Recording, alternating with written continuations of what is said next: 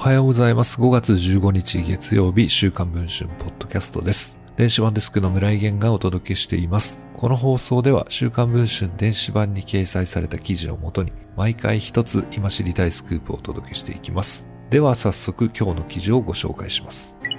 テレビ朝日のコンテンツ編成局の中堅社員がパソコンなどの社内備品を持ち出し売却していたとして、輸出退職処分となっていたことが分かりました。テレビ朝日が週刊文春の取材に対し事実関係を認めています。当該局員は被害全額を弁済し、すでに退職しているといいます。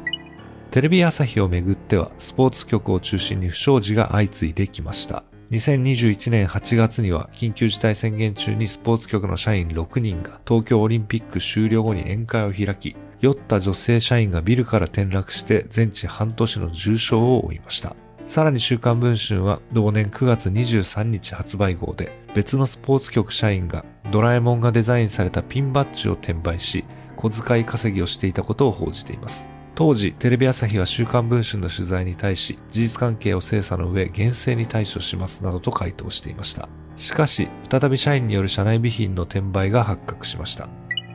問題を起こしたのは、コンテンツ編成局アニメゲーム事業部社員の X 氏。30代後半で過去にはスポーツ局にも所属していました。今年に入り、会社の備品であるパソコン、iPad、デジカメなどの電子機器が何者かに盗まれるという報告が複数の部署から上がっていました。不審に思った社員が調べてみると、一人の人物が備品を転売して金に換える転売ヤーとして浮上しました。それが X 氏だったのです。テレビ朝日の中堅社員の平均年収は1500万円程度とされますが、なぜ X 氏は不正に手を染めたのでしょうか？最近はアニメやゲームにハマっていたといい、スマホのアプリゲームの課金をしすぎて首が回らなくなっていたといいます。それで社内備品を転売したのではないかとテレビ朝日の関係者は語ります。転売目的で会社のものを持ち出した場合は窃盗罪に当たる可能性があります。結局、X 氏は3月の上旬、輸出退職処分となりました。